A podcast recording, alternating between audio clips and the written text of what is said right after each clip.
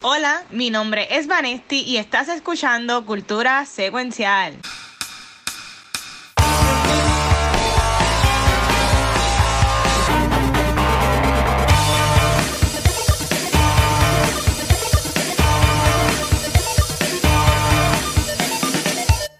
Saludos y bienvenidos al mejor podcast de cultura popular de Puerto Rico. Mi nombre es Vanesti y venimos con un episodio sabroso, bueno y excelente como todas las semanas.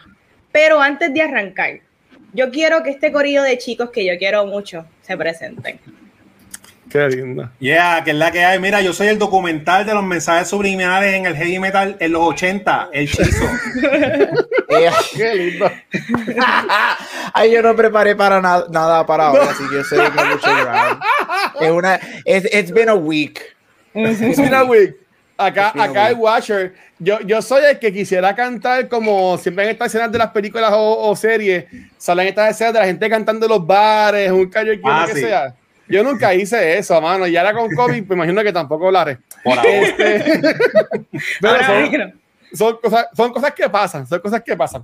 Este, pues mira, vamos a, a comenzar, parte de comenzar, este, que como he intentado hacer, se me olvida, pero como quiero hacer antes de, de- de empezar con los temas, este, recuerden que este podcast y todo nuestro contenido de cultura secuencial está ahí de ustedes gracias a nuestros Patreons en patreon.com slash cultura secuencial, que son los baby, los queremos un montón, pueden conseguir contenido especial por Brudogones, como por ejemplo el podcast de, bueno, los after show de nosotros, y también el segmento de Gaming Los Conchizos, de Steam Cultura, y un par de cosas más que vienen por ahí. Desde dos dólares te puedes conseguir nuestro Patreon y apoyar nuestro contenido, y también eh, gracias a nuestros T-Subscribers, que son los baby, los queremos un montón, y los T-Subscribers, si, usas Discord, mucha gente usando Discord, y eres un subscriber de nosotros, puedes usar los emotes en Discord también.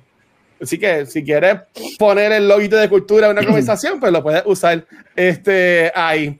Pero nada, mira, esta semana, eh, ¿se acuerdan que la semana pasada yo dije que no había visto mucho? O fue la otra, y hablamos de, hablamos de, de trailer de Fast 20, Fast 9, Fast 9. ¡Qué Entonces- rayo! Ah, 20. Esta semana estoy volviendo a, mi, a mis roots del Watcher y vi un par de cositas. Este, pero ya que hoy podemos mencionar, eh, Shizo y yo, gracias por la invitación de Warner Brothers, vimos hace como cinco meses atrás la película de Mortal Kombat que estrena mañana viernes 23 de abril en los cines de Puerto Rico, Estados Unidos, HBO Max y por Prodogones. Este, eh, Shisa, si, si puedes decirte si te gustó la movie, obviamente, no en cultura, vamos a tener el episodio Yeah. en semanas, pero si, si quieres decir algo para motivar a las personas de que vayan mañana para el cine a verla, la de HBO Max, ¿qué les dirías, mano? Pues mira, nada, este, para no decir spoiler ni nada, la película a mí me gustó, es Mortal Kombat en esencia, no dejó de ser Mortal Kombat, pero también nos dieron una historia eh, que funciona de las dos cosas a la vez, porque la de los 90 era full Mortal Kombat, Embrace the Cheesiness, pero esta nos dieron una historia, una película, así que está recomendada. Sí, este, yo quiero ser más fanático de los juegos. Yo puedo decir que yo me, me divertí mucho con la experiencia viendo la película. Yo la puedo comparar como cuando fui a ver la película de Dragon Ball Sí. con, en esa premiere con Vanesti, Ángel y el Corillo, y también cuando vimos Godzilla, este, King of Monsters en IMAX. Fue algo así porque esa, esa función de screening había, estaba bien llena. estaba, obviamente, siguiendo todos los, los protocolos o whatever pero la gente está bien pompeada y yo me disfruté de eso. Este, pero ya verán en un par de semanas, entiendo que hace en dos semanas que vamos a hablar de esta película. Yeah. Pero yo invito a la gente que vayan a verla en IMAX. Este, se ve la película bien, bien bonita, bien brutal. So, si quieres ir a un corito pequeño de tres personas, que es lo más grande que pasa tu corillo ahora mismo, si te hace pegadito, pues vayan a un corillo de tres y pasen la cabrón en el cine viendo Mortal Kombat. Yo fui al cine ayer y vi esta película que quería ver, se llama Nobody. No sé si ustedes la han visto o Sí. les ha interesado verla. Este, a, a mí esta película me voló la cabeza. Estuvo tan cabrona, tan cómica, ¿sabes? Es un, fue un respiro. Porque obviamente, tú viendo el trailer, tú vas a saber que esto es la Ujú. fórmula Taken, la fórmula, este, hay miles así. y obviamente, pero Bob Odenkirk es un caballo, este, la gente más lo puede conocer por Better Call Saul, por Breaking Bad. El tipo es un comediante también. Sí. Si tienes Amazon Prime, puedes ver sus stand-ups viejísimos del chamaquito, porque él, se ve, él no se ve tan mal, pero el tipo tiene sus añitos ya. Este, ¿Hay en Twitter Nobody, Vanesti, mencionaste?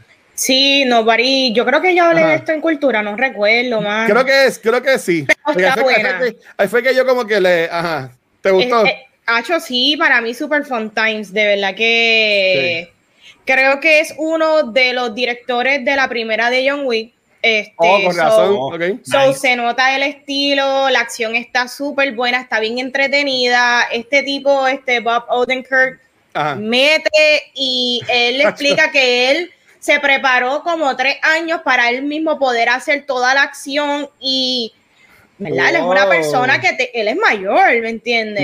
Este, y él, por más que tú digas, sí, obviamente Keanu, Uh, nice. tú lo ves chamaquito, pero Keanu ya está en sus 50 y Vampiro. algo, ¿me entiendes? A ver, 50, pero 51. ya no es un vampiro, so, ya, ajá. Pero él tiene otro physicality porque eh, Keanu, un hombre alto, que quizás siempre estuvo activo, ¿verdad? Siempre tuvo películas que eran con acción. Bob, no, como hablamos, un comediante. Él tiene este típico como que dad bod. Y tú ver que en verdad Pues, el tipo se preparó, para mí eso le das hasta 10 puntos por encima a la película. Nice. Mira, y además de todo eso que ya hemos dicho, si tú quieres ver a Christopher Lloyd de Adam Family, Back to the Movies, si tú quieres ver a Christopher Lloyd con sus 500 años que tiene ahora mismo, matando gente con una shotgun, tú tienes Yeah. que ver esta película. Yes. Es verdad que está... La está voy, a ver, la voy a ver el fin de semana. No, en verdad, vayan a verla. Yo la vi ayer en el Cine de las Américas y en verdad que estuvo cool. Y mira, alguien por ahí escribió hashtag Team Dadbot. Muy bien. ¿Quién fue? ¿Quién es ese? Ah, la escribí mal, la escribí ¿Quién mal. será? Team Dadbot. Hay que la sí, la escribiste Bobby, mal. Bob- la Bob. escribiste mal. O también, el, el papá de Bobby es bueno, sí. Bueno, Vane, ¿qué tú has visto en estos días? Pues mira, eh, yo vi esta semana, creo que fue ayer, ayer fue miércoles, vi la Ah. película, se llama Held, es un thriller que está en el cine, yo eh, realmente el trailer lo vi en el cine y no me atrevo a decir mucho de la película porque todo es super spoilers, eh, el unraveling the events, tú lo vas, ¿verdad? La experiencia es para que tú veas la movie. Yo siento que se va mucho por lo que es el thriller social, un poquito a lo Get Out, eh, ¿verdad?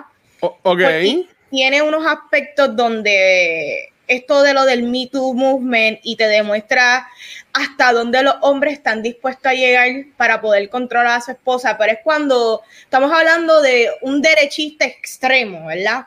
Ok. Y yo creo que como concepto está interesante y es lo mejor de la película, el concepto. La ejecución de la movie, yo siento que le faltó, ¿verdad? Yo creo que eh, la temática estaba muy por encima para realmente lo que hicieron. Pues a mí me pareció, me. Está interesante la movie, sí. Está interesante. Me gusta lo que exploran. Es thriller, no, no es tanto misterio, es más un thriller social. Ah. Se pudo haber hecho mejor, pero está interesante el concepto. So, si, si está gratis, te recomiendo verla. Si está gratis en streaming service, no te recomiendo que pagues por ella. Yo cuando buscando la imagen, yo, eh, yo leí que estaba en Amazon, en Amazon, en Apple TV Plus. Ok, on demand. Ve, ve, Mm. Theaters and Apple TV. No sé si es pagando en Apple TV o, o no, pero Espera que esté gratis. me vi como Sherry que yo la, yo la empecé y nunca la terminé. Este, Wow, pero, pero nada. wow. Este, Chizo, ¿qué te has visto en estos días, mano? Pues mira, yo estoy viendo poco a poco la- las películas de Star Wars que me había comprado en 4K y me tocaba ahora eh, Rogue One. Y nada, lo que quería comentar que la película sigue siendo sólida. Cuando yo la vi la primera vez en el cine y cuando salió por primera vez en Blu-ray, la consideraba la segunda favorita mía. Y cuando pasa mucho tiempo que tú ves, repites algo, ahí tú o cambias de opinión o fue cement that. Pues sí, es la segunda favorita de Star Wars desde A New Hope. Se siente que es Ok. Star Wars, aunque a mí no me molesta ver solo y me entretiene, solo es una película. Esta, aunque es nueva también, la compré las dos porque son las películas hechas nuevas, basadas en ese universo. Se siente que es en ese universo de Star Wars. eh, y es una película que la historia de cómo hicieron el Death Star está bien nítido y todo, pero lo más que me gustó fue que al final, cuando ya estábamos satisfechos, que todo explotó, que estábamos ahí como que diablo, la película está ufia, nos dan ese especial del final de Darth Vader peleando y que la empataron con A New Hope ahí rapidito, que cuando, si pueden hacerlo, vean la eh, Rogue One y después rápido vean eh, A New Hope o al otro día y se, y se siente que todo todo fluido, que la van a pasar bien. Está bien nítida y sigue en mi número 2. La primera es A New Hope, el cuentito, como yo digo. Eso fue lo que vi. A mí esa película me encantó un montón. Nosotros en, en Beyond the Force, imagino como que un par de semanas, haremos, bueno, con un par de meses, porque es, mi semana de show, haremos de, de, ella. Por ahí me encanta. Este, ay, Dios mío, este Rogue One. Y ahora viene la serie de Cassian Andor. Hacho, estoy loco. Eso sí Diego Luna. So, estoy, estaba pompeado. ¿Y usted, el doctor, el profesor? El experto en las películas, Gabucho, ¿cómo, ¿cómo está y qué has visto en estos días? Eh, diablo, estoy bien, sobreviviendo a lo Mercedes ah. Sosa. Este, no, no, este, no estoy, estoy obviamente esta semana en los Oscars, que hablaré un poquito de eso ahorita, pero algo que he mm. visto esta semana, que mi meta es ver todo lo que está nominado por los Oscars, me faltan cinco películas, cuatro de ellas son shorts, así que espero verlas antes del domingo. Este, pero ah. esta semana vi Cuobades Aida, que era la película internacional que me faltaba de ver. Este, yo, obviamente, aquí he dicho muchas veces que me encantan las películas internacionales. Este, Esta película de las cinco, luego de haberla visto este, hace dos días, para mí esta es la mejor de las cinco. Este, no creo que gane, pero esta película es espectacular. Este, si en algún momento si te gustan las películas internacionales y, no te molesta ver, ver, películas con subtítulos, no voy a decir nombres por ahí, este, ah. ve, ve, la, ve la movie, este, es pasada en la guerra, es un war movie, es una war movie, este, en donde seguimos a una mujer, obviamente llamada Aida, este, que ella es maestra y ella se infiltra en unos campos de guerra en, en, en los outskirts de Bosnia para, y se infiltra como um, translator, como traductora, para poder, para poder conseguir su esposo y sus hijos que han sido este, puestos en military camps. Este, la razón de esto es porque está basado en una historia real en donde en el 95 este, hubo un acto de genocidio que el, el gobierno militar de Bosnia mató a 8.300 algo hombres y niños este, musulmanes en Bosnia, uno de los actos más grandes de genocidio en la historia, y ella está tratando de salvar a, su, a su esposo y a su hijo antes que, suceda, porque para ese tiempo ellos habían anunciado que iban a matar a todas esas personas, y es la historia de ella viendo en los campos. Es una película fuerte, es una película que me recordó mucho a Schindler's List. Mm. Este, especialmente en las escenas este, hardcore de, de, de, matanzas que hay. Este, pero es una película espectacular.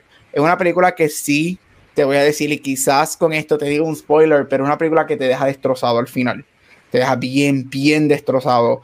Pero este año hay un par de películas así en los Oscars. Sí, este año hay muchas películas que te destrozan, pero es una película es majestuosa. No es larga para hacer una película de guerra, lo que dura es una hora y 33 minutos, que, que las películas de guerra tienden a ser súper largas.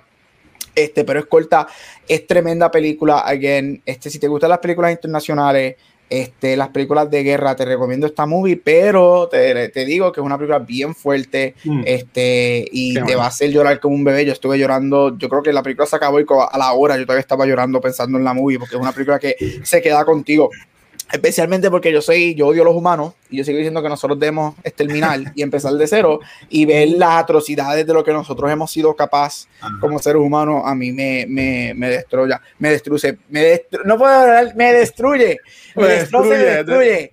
Destruye la este, película de Brad Pitt. No me hubiese, no me hubiese comido lo que me comí antes de comenzar esto. Este, no, yo no dije lo que era. Este, pero es una película muy buena. Este, la recomiendo. Si te gustan las películas internacionales, normalmente las películas de guerra, es muy buena. Así que eso fue una de las cositas que vi, este, ya que estoy con los Oscars esta semana, porque my favorite day is coming in a few days. Así que, that's it.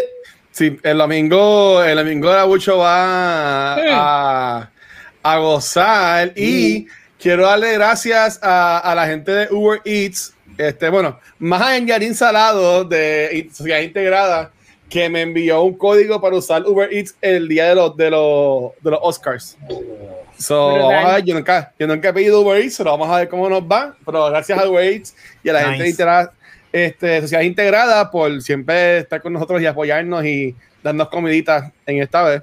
Este, siempre hablamos de Falcon and Winter Soldier, pero como el episodio de la semana que viene este, va a ser enfocado en Falcon and the Winter Soldier, este, quería preguntarle a ustedes, este, y esta pregunta es bien sencilla. Yo entiendo que ya, si la gente ha estado escuchando los podcasts estas pasadas semanas, que esperamos que sí, pero honestamente, y yo que veo los números, la escucharon, han subido un montón. en verdad que gracias a todo el mundo que nos sigue escuchando. Este, ahora mismo, el season, el season final y es mañana.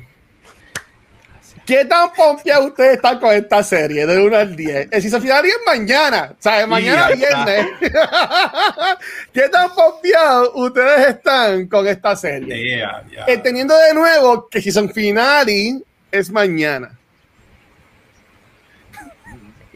Yo no he visto ningún otro capítulo desde el primero. y lo voy a ver, voy a tener que bingear. Yo creo que, yo creo que bingear, tú te vas a disfrutar más que nosotros, porque para mí que esta serie sí es bingeable. Eh, para yo mí sigo diciendo, sigo diciendo que esta serie se hubiese beneficiado que la tiraran todas de un cantazo. Sí. Este, y tú, Shizo, ¿estás pompeado o estás como que, pues, no, no, lo, este, lo, voy a ver, no estoy así hypeado como una serie así como WandaVision o The Voice, pero yo hago trampa porque yo soy como Rocky, yo vengo entre, eh, entrenando para esto, para este tipo de series desde CW. Yo veo Arrow, veo Flash.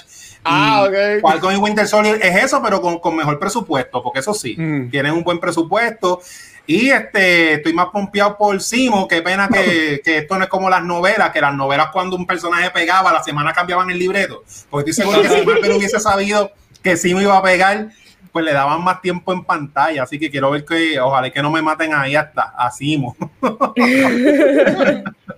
Oye, que Simo, y, y sabe que, es, que él, este, Daniel Brewer se llama, no sé cómo se llama. Daniel, eh, Daniel Brewer este habla español. Eh, este eh, yo creo que yo creo que él habla como siete idiomas. Él es, un espía. Yo creo que él habla como siete idiomas. El tipo súper. Aparentemente el tipo es súper inteligente. el tipo es un cráneo. Mira, yo he visto la entrevista de él, este, hablando en español, hablando de, de lo de Simo, del baile, baile de él. La he visto como mil veces, pero es que me encanta como él le dice, ¿no? Porque el Semo y este, y, y, como que estaba en la rola y cosas así, yo como que, mira este cabrón. está gozando que, que, la gente lo quiere más a él que a Falco. sí, pero nada, mi gente, para, para aprovechar el hype. Pero ¿y yo, a mí no me vas a preguntar? Es que yo sé que tú la odias, pero dime, yo no, no, no, yo nunca dije, búscame en donde yo he dicho que yo odio esta serie. Búscame. Sale Elaine. Spoiler para Vanetti. Sale, sale Elaine. Búscame, búscame el episodio donde yo he dicho que yo odio esta serie. Pero como yo. Vale, yo puse la foto y mi mente seguía dijo, cabrón, no la ha visto. Y yo, puñeta, no, ya ¿Y quién es ella? ah, pues muy bien. No, no, ve la serie. Como yo, gente, para el que no me estás escuchando, yo soy parte de este podcast y yo voy a contestar la pregunta, ¿le guste al que se cree jefe o no? ponte ahí, mi amor, ponte ahí lo que Gracias. tú quieras. Yo quiero que él me busque. Dime, Gabriel, dime, Gabriel. Ajá. No me hagas, no me hagas. El rayo. es, que, es que tú eres el bullying. Yo quiero que él me busque. Wow. Él haya dicho que esta serie yo la odio, porque yo nunca he dicho eso. Yo he dicho que la serie no me gusta. Que no es buena, es verdad. Mira, no, gracias al Señor y a todos los universos y a todos los dioses de Marvel que esta serie por fin se acaba mañana. A mí me importa un caramba cuando se acabe, la voy a ver cuando salga el fin de semana, cuando pues, whatever. Este, si no hubiese sido por la escena de la corte y la escena de Elaine. El episodio pasado hubiese sido peor que el primero porque a mí no me gustó para nada. La pelea al principio fue una copia de la pelea de Iron Man con Captain America en, en, en, Civil War. Bueno, como que estuvo este, cool. Pero fue una copia, una copia exacta de la de Civil War. Lo único que cambiaron, cambiaron a los personajes. Mira, esta serie, yo lo estoy diciendo, la serie no es mala, porque Falcon no. Winter Soldier no es mala, pero desafortunadamente yo creo que no es lo que ellos esperaban, no capturó a la gente, no capturó el guys, tú me perdonas, yo sigo todas las cuentas, yo no la tengo unmuted, la gente habla de ella el viernes y se acabó. Yo no he visto que la gente siga hablando de ella a un nivel WandaVision y desafortunadamente la tengo que comprar con WandaVision porque es el único otro TV show de Marvel. Este, aunque yo estoy claro que es diferente. Um, se acaba, yes. Y cada a mí, a mí me da un dolor de cabeza cada vez que Falcon sale en, en mi screen. Dios mío, es como que sáquelo. Pero mira, que se acabe ya. La serie no es mala. Yo creo que, eh, Vane, yo creo que tú le vas a sacar provecho porque sí, yo pienso que hubiese sido una serie que se beneficiara si la hubiesen tirado de cantazo. Yo creo que esta serie, aparte, esta serie, porque mi problema con ella es que parece una película de tres horas que la picaron en canto. Este, a, a los Snyderverse que tiene sus partes, yo creo que, que, hubiese sido mejor que la tiraran de cantazo, pero se acabó. Yes, espero que Loki esté mejor roguemos al señor que Loki esté mejor. Bueno, Loki tiene a Owen Wilson y Owen Wilson es a fuego. Este. Nada, a, mí, me ha gustado, pero este, en, en mi pompiadera de los viernes, eh, Invisible está por encima de Falcon and Winter Soldier. Sí. Y, y, más cuando Invisible ya está los, los jueves por la noche. Ya mismo, ya Invisible va a estar disponible.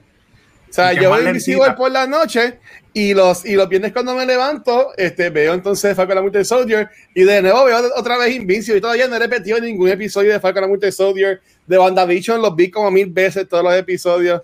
Pero, pero ya, este, puedo entender que ellos querían hacer uh, poniendo esta serie enseguida después de Black Widow, que este, pero no sé ¿Cómo es esa, esa, cómo ese ha sido para Disney Plus si esta ha sido la primera serie de Disney Plus? Yo entiendo que la vida le trajo, le dio una buena carta a Disney Plus, atrasando todo con el COVID, para que ellos se dieran primero con, con WandaVision, como que trepar el hype, y después poner esta, y después poner blog y que de seguro está buena, que vamos, vamos a ver cómo, cómo les va. Pero yo entiendo, como han dicho los muchachos, yo entiendo que Vanetti es la que más le va a sacar provecho porque yo entiendo que la serie sí es bingeable. Sea, como está hecha, es para verla de un cantazo y son nada más seis episodios que yo entiendo que está, que está cool.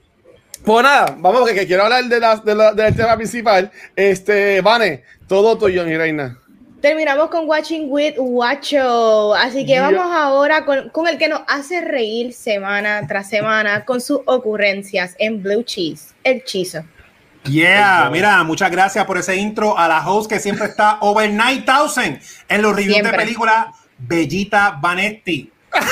Ah, a raíz que no hay mucho estreno comercial en esta semana, el Blue Chip de hoy va a ser cinco recomendaciones para esos coleccionistas de películas que llevan tiempo pensando añadir una sección de anime, pero que no han visto mucha y no saben pues por dónde empezar. Así que el criterio para escogerla son que tengan easy access, que sean fáciles de ver. Para los newcomers que disfrutan el género, por eso no voy a mencionar los pilares como Ghost in the Shell y Akira, que aunque son tremendas películas, en mi opinión, ya eso es más para fanáticos que de verdad, sí, a mí me gusta el anime y la voy a ver. Así que voy a empezar con la primera, que empezamos con el papá de los mechas y esta es, se llama Massinger Z Infinity, que es del 2017 esta película es una secuela de las series originales Massinger Z y Great Massinger, pero se puede ver por sí sola sin saber nada del lore del famoso robot. Un fun fact, el nombre de Massinger Z significa Dios demonio. Y si mm. se fijan, oh. el character design del robot se parece un poco al, otro personaje famoso de su creador Gonagai, de Billman. Así que Gonagai es team del diablo y por eso es que a mí me gusta. la segunda es el anime número 2, que es una serie de 26 episodios que yo he hablado un, un montón aquí, que se llama Cowboy Bebop, creo que está en Hulu esta serie es de estos recompensas que se ve fácil ya que son episodios autocontenidos buscando el bounty del día con acción y humor mientras se desarrollan los arcos de todos los personajes y el main plot de la serie en un desenlace satisfactorio. Tiene de los mejores soundtracks creados en el anime, ¿verdad? Para, para un anime que es estilo de jazz bastante movido, así que la vas a pasar bien viéndola y la versión en inglés, este, recomendada por mucha gente, incluyendo su creador, la prefieren más a la japonesa, que es de los mejores dub en inglés. La número 3 se llama Wolf Children y trata de esta humana, ¿verdad? Que luego de, luego de tener un romance con un werewolf, se dedica a criar a sus hijos, mitad humanos y mitad lobitos, debido a que su pareja muere. Esta película tiene un score de 95% fresh en Rotten Tomatoes. Y la película ha ganado un montón de premios, incluyendo los tres festivales más importantes de anime de Japón. Se los llevó en el año que, que salió y ha recaudado 55 millones de dólares. Así que ella es bien chulería, es bien charming. Eso que tú dijiste, eso es lo que tú vas a sentir en toda la película. Es bien, ¡ay, qué ñiñi! Sí. La número cuatro es del caballote indiscutible del anime, ¿verdad? Hayao Miyazaki. Traigo House Moving Castle, que trata de la relación entre Sophie y el mago Howe, que vive en su castillo mágico, rodante y volador. Mientras que una bruja celosa del el waste, del desperdicio, hace un conjuro que torna a Sophie en una anciana y Howe tiene que buscar la forma de volverla a su edad eh, real. Esto es una película llena de magia y es liviana que, de ver porque el Miyazaki tiene películas desde las bien fuertes como Grace of the Firefly. Esta es bien fácil de ver y te va a calentar el corazoncito como Calcifer calentaba los sartenes cuando cocinaba. Google, Google Calcifer. Pero el anime que no debe faltar ninguna colección es el que diría yo, es el gateway al mundo americano de este género y es Dragon Ball Z. Este, así, yeah, así tú lo hayas visto en el show de Chevy, en Tsunami o los VHS bootleg de los mid-90s. Esta serie tiene ya una fama que aunque no hayas visto nada de la serie, tú reconoces a Goku y a los personajes.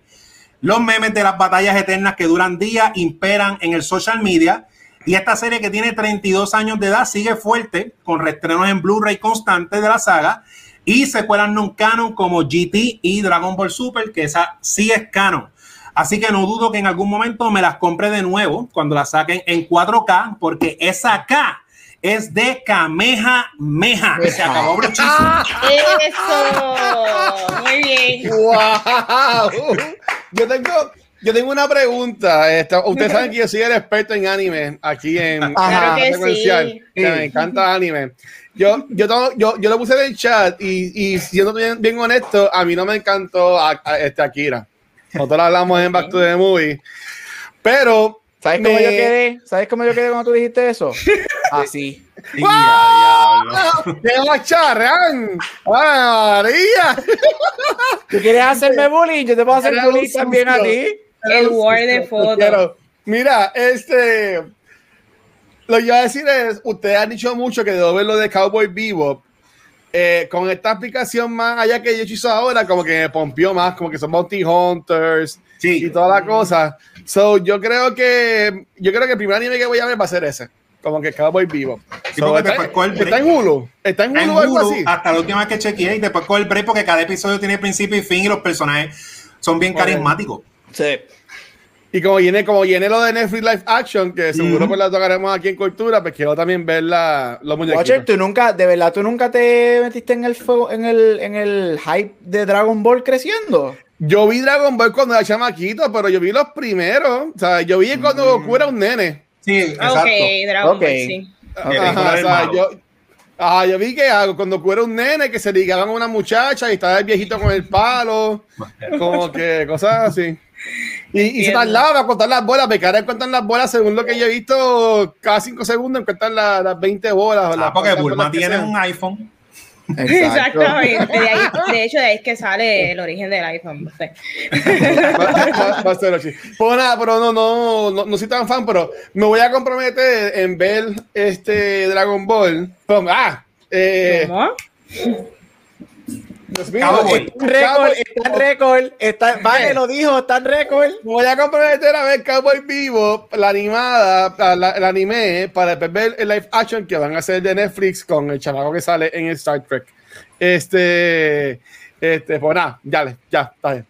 Continuamos, gracias Chizo por siempre alegrarnos semana tras semana, pero ahora vamos con el queridísimo Gabriel, que nos va a educar con Award Spotlight. Dímelo, profesor. Ya, diablo. Mira, guache, no me tienes que poner en Zoom porque esto es para todos los para esto es para todos nosotros hoy. Porque este, no, este, yo como soy una persona bien responsable y no tenía mucho trabajo esta semana, decidí hacer esto diferente, así que esa no es la razón para nada por la que yo hice esto. No, mira, gente, el domingo es mi, uno de mis días favoritos del año. Watcher especialmente sabe que me tiene en Facebook hace como 10 años, que cuando viene la época de los Oscars, eso para mí es party. Yo prefiero el día de los Oscars sobre Navidad, sobre Año Nuevo, hasta sobre mi cumpleaños. Este, así que no me importa. El domingo son los Oscars. Estoy súper excited, especialmente porque quiero ver cómo, cómo termina siendo la ceremonia y quién termina ganando en un año de pandemia. Yo creo que mucha gente se ha olvidado, bueno, a nadie se ha olvidado que estamos en una pandemia, pero se le ha olvidado más o menos que, que, que los winners, o sea, que, que, la gente está mirando los ganadores o por quién va a votar del excelente de que llevamos un año encerrado, qué película me hizo olvidarme que estoy encerrado, qué película me hizo olvidarme de la pandemia, este, qué película me hizo celebrar que Trump perdió, este, eso. quiero ver eso. Pero nada, normalmente yo me enfoco en unas películas y estoy bregando con la sesión de las mejores películas que han ganado, pero hoy, porque nosotros aquí específicamente hemos hecho, actually, varios episodios de varias de las películas que están nominadas. Hemos hablado aquí de Black, de Judas and the Black Messiah, de Promising Young Woman, este, y de varias más. Y, y nada, yo estoy excited. Yo quiero, personalmente, yo quiero que Carrie Mulligan gane por Promising Young Woman, este, aunque dudo que gane. Eh, si yo fuera un votante en los Oscars, yo votaría por Carrie Mulligan en Promising Young Woman, por Riz Ahmed en Sound of Metal, este, por Daniel Kaluuya por Judas and the Black Messiah y por Jong Jong-yoon en Minari. Y obviamente ustedes saben que mi película favorita es Promising Young Woman porque esa película me voló la cabeza. Este, pero nada, solamente quería preguntarle a ustedes. Este, yo sé que quizás no, no, han visto todas las películas, este, pero sé que hemos visto varias, saben las que están nominadas y han visto cositas así. Así que si hay algo que a ustedes les gustaría o alguien que a ustedes les gustaría que ganara, este, y cositas así, así de una conversación de esos cinco minutos. Vale. Este, sí, ah. no, claro que ah. sí. Eh, es que como que de repente se me olvidan las nominaciones. Gabriel, tú que, ¿verdad? Tú sabes cuáles ah. son las que están nominadas para Best Picture. Para Best, para Best Picture tenemos a Nomadland. Uh te me seco la ventana, aunque se supone que yo me la sepa de pies a cabeza.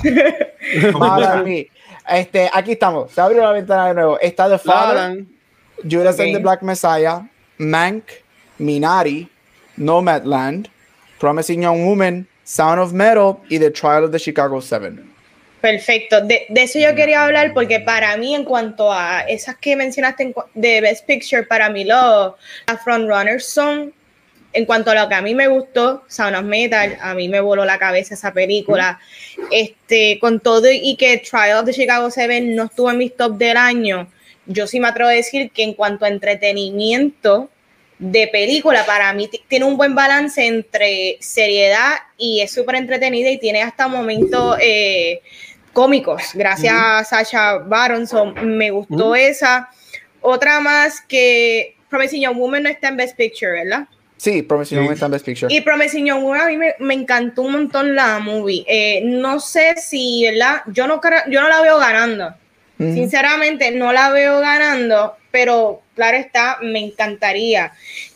Quiero que Carrie Mulligan gane, definitivamente es, es una actriz que, una, una, working actress que yo creo que este es su momento yo, eh, para ella ganar. Ella ha hecho muchas películas y todas han sido como que súper buenas, pero yo creo que ella se elevó con este performance y controversial. Eh, a mí me, ustedes saben que a mí me encantó lo que hizo Chadwick en Black Bottom, pero yo considero de que si él no hubiese fallecido, yo se lo daría a Riz Ahmed, sinceramente. yo creo que los dos son dos performances que están on par. Eh, y yo me iría por Riz Ahmed porque overall, tú sabes, su, su cara, su ojo, el hecho de que él haya tenido que interpretar un, es bien difícil interpretar a unas personas que, que tienen este tipo de, la, de, disability y, y, tú creértelo, pero también yo se la doy al, al director, ¿es, ¿es directora o, o, director? No sé. Yo no este, director. Este, yo creo que hizo un trabajo mano, brutal, porque desde el sonido, todo. Yo creo que es una de las películas que más yo me sentí sumergida all around con el tema y lo que estaba pasando. Yo creo que me, llevó a eso y, yo me creí que estos son personas que están pasando por esto en vida real, que sabemos que hay personajes dentro de la película que son pacientes. So, yo creo que eso lo hizo efectivo y siempre siempre hablamos de lo mismo, la gente dice representación, representación. Esto es representación, esto es importante, esto es diversidad, esto están dando, ¿verdad? Reflejando una comunidad y cómo no verlo como un disability, no, eh, también es bueno tú ver cómo tú puedes vivir con esto y, y, de manera positiva embrace it. Y yo creo que el mensaje de la película es bien importante. Está bien, cool. Ya le monólogo ahí. Mira, eh, de las que yo he visto que fue Judas, Black Messiah, Judas and the Black Messiah, Nomadland, Promising Young Woman, Saros Meta y, y Trial of Chicago 7 pues lo veo bien reñido porque en otro, no sé en qué, en otro año yo he visto parte de esas películas, pero en, este año, aunque son películas de drama, casi todas, cada película tiene un estilo de creatividad único, que antes uno comparaba pues drama con drama. Este, como dijo Vanetti, Trial es bien comercial, bien entretenida, y eso es el spark la de Nomadland, eh, esa película es una obra de arte porque fue filmada con gente de verdad que son nómadas. Que eso es una cosa especial que la hace especial. Me esa película. Eh, Judas and the Black Messiah fue casi documental y que tú te creías que estabas ahí. Promising Young Woman usaron humor, drama y, diferentes estilos. Que yo digo que Promising Young Woman, en mi opinión, es como una película nominada al Oscar al estilo tarantinesco, por decir un tema, porque más o menos parece, parece eso, otra cosa que la hace única. ¿Y cuál fue la que se me quedó? No Land, Promising, yo creo que era... Ah, y Salon Metal. Salon Metal es bien creativa porque la película se llama Salon Metal. El personaje es una banda de música súper pesada y lo menos que tú escuchas es ruido. Y la forma en que, que, que te, como dice Vanetti, la forma en que te cuentan todo, que tú te sientes lo que él está sintiendo, en el mundo que si cada una de estas películas hubiese estado en diferentes años versus dramas normales, cada una ganaba. Lo comparo como cuando ganó Berman. Que Berman ganó por, por el estilo único de que era comedia, el one cámara y los personajes. Y yo creo que por eso fue que ganó Berman. Eh, en ese año y porque cayó justo en el momento que se están, estaba la popularidad de las películas de superhéroes y fue como, fue como que perfecta. Sí. Diablo, en verdad, entre todas, la más única y la más diferente es que, o sea, te digo, yo se la daría o a Promising Young Woman por, por el estilo que, que le hicieron, o a Nomadland en cuestión de, de Best Picture, porque filmar eso ahí con gente de verdad, ¿Mm? que yo me enteré después como la actriz, ¿sabes? La actriz que, que, que tiene cáncer en la película, era, o sea, tenía eso también, eh, falleció la enfermedad, que se lo dedicaron al final, este, eh, le dieron unas cosas sobre ella Sí. A esas dos, a Promising o a Nomadland, porque todas merecen el premio. Entonces, de actor, el de Sound of Metal, ese tipo, pues yo, me lo creí bien brutal. Como actor principal, el secund, el, el principal de, yo, yo tengo el principal de Judas ¿Es el principal o es el secundario? Porque el, el, el, A mí lo que a mí esa, es, eso, es un, un porque Judas, que es Lucky Stanfield, y The Black Messiah, que es Daniel Kaluuya, los dos son co-leads, pero sin embargo los dos están en supporting. Esa película aparentemente no tiene un lead. Porque pues, Kaluuya, pues yo solo a Kaluuya porque Kaluuya de esas partes cuando estaba demostrando en cámara lo mal que él se sentía de la traición porque es una víctima del sistema, él utilizó la circunstancia, quedó bien, bien nítido. Y en Mejor Actriz, pues la de la de Promising Young Woman, esa, así, así que yo se la daría. Porque es que te digo, estaba bien difícil porque cada película es como las cajas de Crayola, cada película tiene un color único, que tú no puedes cuál es mejor, rojo o azul, que son dos cosas totalmente diferentes. No, sí, mira, en el, en el caso mío, entiendo que este ha sido el año que más películas para los Oscars yo he visto, y también en los años que llevamos de cultura, y entiendo que es el año que más películas hemos cubierto, y entiendo que con esto de que no hay tantos estrenos en el cine, que nosotros hemos, tenido, hemos podido escoger como que nitpick, que es lo que queremos hablar, nos, nos nos llevar tanto por los releases, este, nos apoyó mucho para eso. Así de Top of My Head, a mí me encantaría que gane Steven Yeun aunque yo no he visto Minari, la quiero ver en Fine Arts, mm. pero por lo que han dicho y nada más porque Steven Jung y por todo, o sea, todo lo que ha dado últimamente, yo entiendo que, que el, que se gane ese premio sería algo sumamente espectacular y, y, hermoso y también demostrando que también este, hay talento fuera de lo que es tu, tu, tu, tu cowboy de rubio de ojos, de ojos verdes que después te das cuenta que es un caníbal Este, si if you get that difference, pues me caes bien. Este, pero para mí se lo va a ganar Anthony Hopkins, porque de Farrell está cabroncísima. Este, de, en cuanto a en cuanto a animada, me encantaría que ganara este Onward, porque yo la amo, pero yo entiendo que va a ganar Soul. Este, porque es, como que la, la, más que la más este que la gente habló. Onward lo jodió que para ese tiempo fue lo de la pandemia este, y aunque también ustedes, Vanetti y Gabriel han hablado mucho de Wolf Walkers, yo no la he visto. Que me vi esa sorpresa.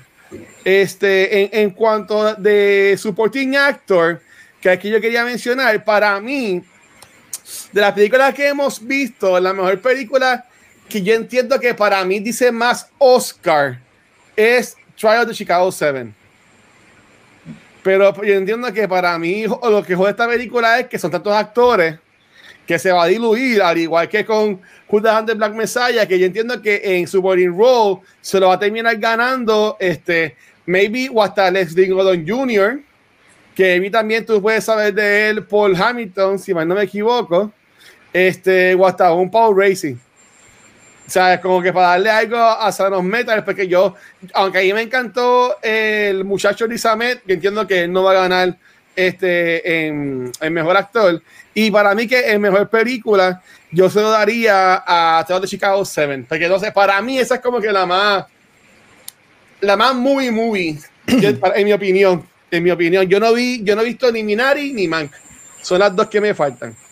Este, y yo quiero ver Minari y sé que que está en Netflix, me comí de la chat, no la he visto. Este, pero yo ah, entiendo que sí, que es de Netflix, ¿verdad, Gabriel? Entiendo que sí. Yo David Fincher, aburrida. Malis. Eh, eh, Malis. Qué buena que no yo, amo, yo amo David Fincher, pero esta película no es fácil de ver. No, mira, mira, Vanetti, que, que, David Fincher es el de. El de Mindhunters. Pues sí. Eh, están hablando de esa temporada. Sí. Para la tercera temporada, estoy pompeado. Y nada, y para dejar que también Gabriel siga con su segmento, en, en Actress, que también es lo que hablamos mucho, este, vaya, Levi se comió Marenis. O sea, ella se comió eso. Pero yo entiendo que estaría brutal que se lo gane Carrie Mulligan. Este, por, es que, ajá. No, no, no, sorry por interrumpir. Y, y no me sorprendería que Vanessa Kirby se salga con la suya, porque el que, el que, vio, eh, eh, ¿cómo es? Pieces of a Woman, esa película ya se la come. Sí. Este, yo, yo vi una película, Gabriel, que sale eh, Saoris Ronan y sale Kate Winslet. Eh, que eh, a me sorprendió que ninguna de la nominaron. que la pero ya, o sea, la película no es la mejor pero los papeles de ella en la película, por ejemplo, el de Kane Winslet, a, mí como que me... Kane Winslet fue la mejor de esa movie, lo que pasa es que la película tuvo varios problemas. Primero, que la película no es tan buena. Segundo, que la película salió muy temprano en el season y la gente se olvidó de ella. Y tercero, para mí las que están aquí nominadas son mejor que Kate Winslet en la movie. Y no diciendo que Kate Winslet es mala, es que para mí estas cinco son superior a lo que ya hacen esa película. Ammonite. La película se llama Ammonite. Yo, la vi en el screening hacia la gente de Finance y Caribbean Cinema. Pero en verdad es de sale de Saoirse Ronan, este, que Lady Bird, este, y la película que va a estilo encantó el año pasado, este, Little Woman. Uh, Little Woman, y, y, también este con Kate Winslet, que es Kate Winslet, este, estuvo buena. Pero Gabriel, ¿sabes tú cuál? Ok, pregunta para Gabriel. ¿Cuál te entiendes que va a ser el biggest, este, eh, como que offset de la noche? Para mí, el, el, biggest offset puede venir en mejor actor. Yo creo que la gente piensa que Chadwick lo tiene gano. Y, mm. y, yo creo. Y yo creo que si él gana, nadie se puede quejar. Nadie se, nadie se, puede quejar porque él, tiene, él hace el, el papelazo de él que hace es espectacular. Este, Para mí está entre él, Reese y Hopkins. Yo personalmente, si yo fuera votante, yo votaría por Anthony Hopkins este, porque él fue mi, mi luego de ver la película el mes pasado, él fue mi mejor, mi performance favorito.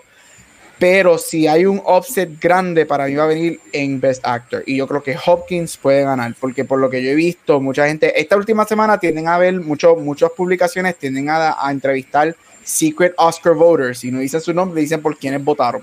Y hasta ahora, todo el mundo que está saliendo está votando por Anthony Hopkins. Y la razón primordial es porque muchos de ellos han dicho, ah, yo sé que Chadwick va a ganar, pero yo me doy permiso para votar por quien verdaderamente a mí me gustó, que fue Anthony Hopkins. Y ahí es donde vienen los offsets. Cuando mucha gente piensa que have it in the bag. Ah, como esta persona va a ganar, no importa qué, pues déjame votar por quien verdaderamente a mí me gustó, que fue lo que pasó con Glenn Close hace dos años. Todo el mundo pensaba que ella lo tenía in the bag, iba a ganar, y pues votaron por Olivia Colman y Olivia Colman terminó ganando. So para mí ahí puede ser uno de los biggest offsets, puede ser eso. Actress no va a ser un offset porque nadie sabe quién va a ganar, porque todas han ganado los premios anteriores cada una de ellas ha ganado por lo menos un premio anterior. So, es la primera vez, creo que en 23 años, que entramos a una carrera de, de actuación que todo el mundo ha ganado un premio y no hay un frontrunner. Así que quien pegue esta, esta categoría se merece un Oscar por haberla pegado correctamente, porque yo no sé quién gana.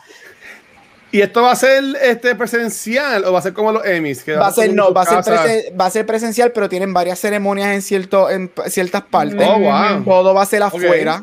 Este, es afuera, okay. ellos rentaron un parque afuera.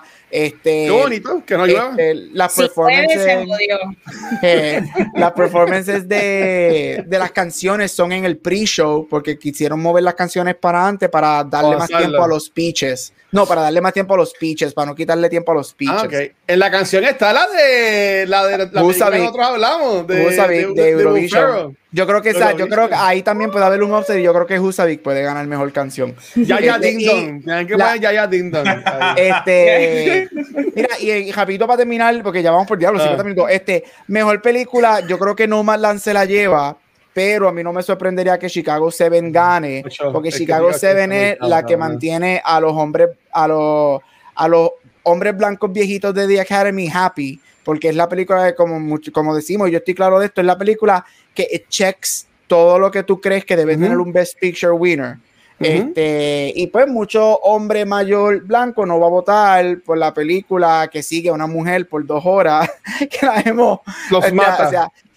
a mí no me sorprenderá que Chicago se gane y Chicago yo no le di, yo ahora mismo no le estoy dando ningún premio a Chicago. Yo pues, Chicago yo no la puse en ninguna de mis predicciones y mucha gente está diciendo que Chicago pudiese hacer historia y convertirse en la única segunda, en la segunda película ever en ganar mejor película sin ganar nada más.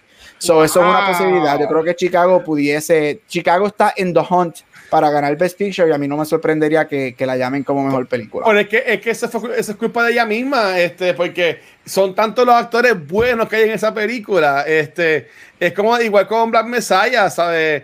Eh, Kaluya y, y, y, Stanfield, ellos están en, eh, van, van, a dividir los votos.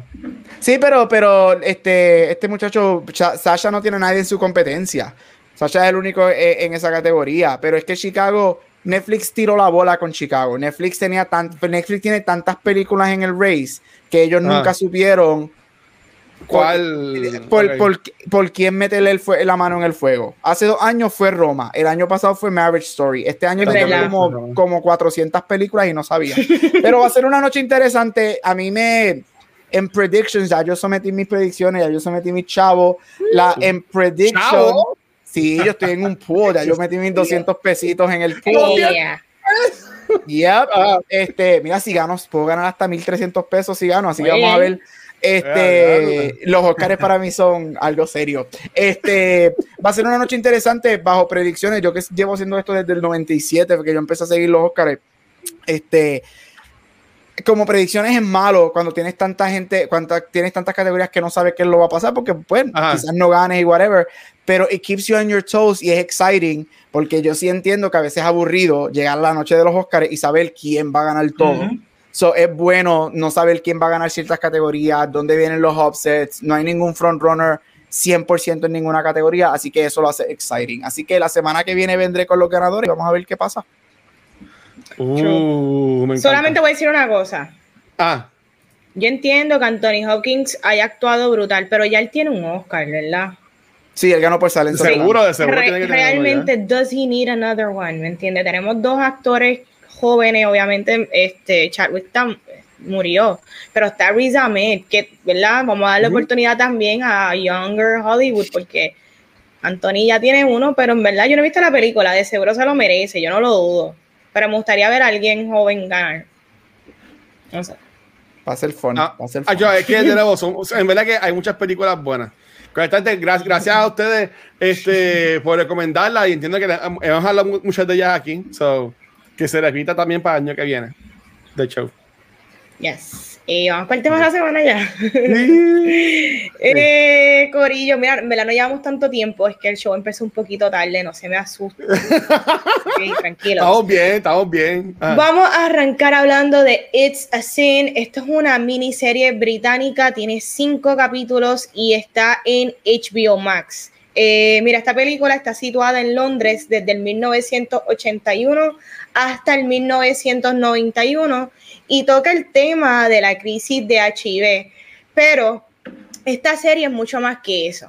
Seguimos este grupo de amigos y jóvenes, conocemos sus personalidades, la dinámica entre ellos en el grupo, todas sus situaciones y su historia. Y yo creo que eso es lo más bonito de esta serie, que yo creo que hace un buen trabajo en presentarte los personajes, en lo diversos que son y en lo cool que, que son cada uno. Y claro está, tenemos de, de- de fondo una crisis que es real, que, que pasó, y es la, la malinformación y lo poco que se sabía de, del HIV.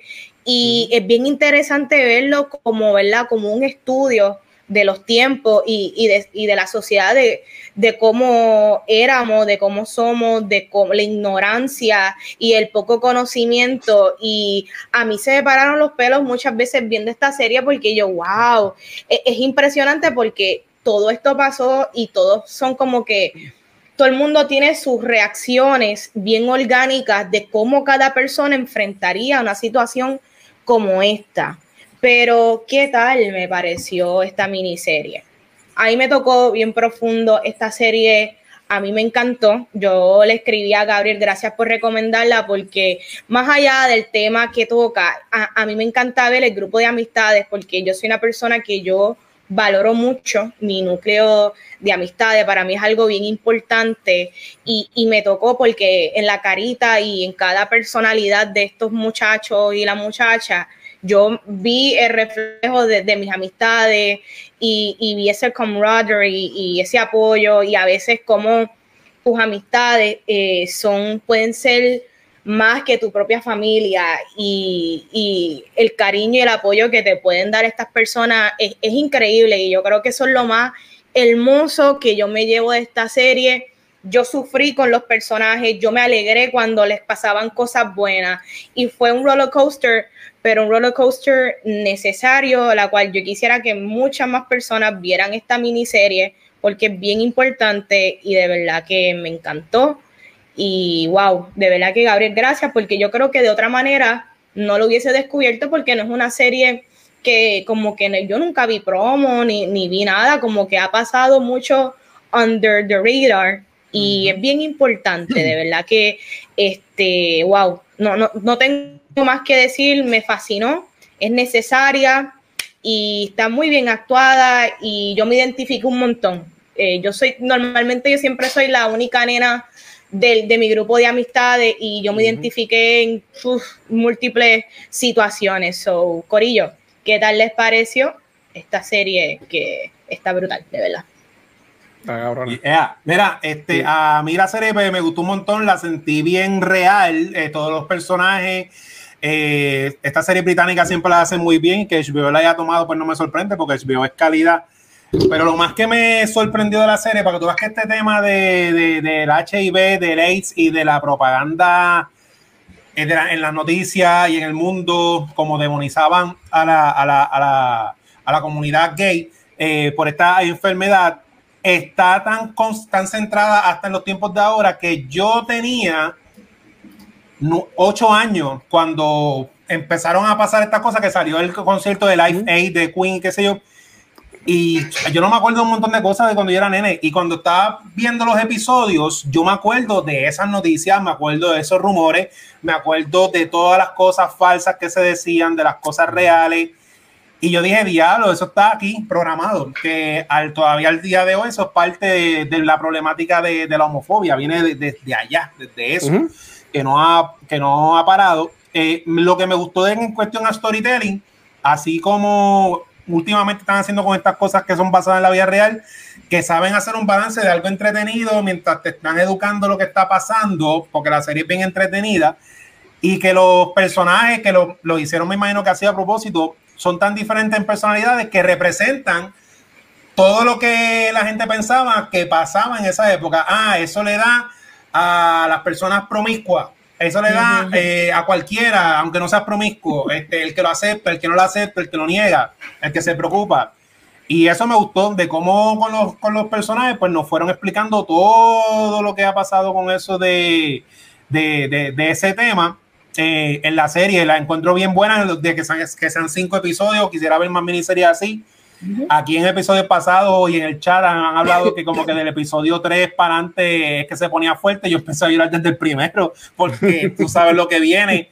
Y no, no por lo de la serie que tú sabes lo que va a pasar, sino porque te digo, o sea, lo más que me sorprendió fue cómo todo ese miedo y esa mala información y ese terror, porque yo me acuerdo cuando era chiquito, eso, eso era todos los días propaganda, propaganda, propaganda, propaganda de, de, esa, de ese virus está todavía en, el cerebro y uno crece, uno conoce gente, eh, uno eh, pues obviamente pues, se educa normal y ahí uno hace clic más todavía de cómo esos mitos y, eso, y, esos miedos falsos pasan de generación en generación hasta el día de hoy. Eso fue lo más que me, me impactó viéndola.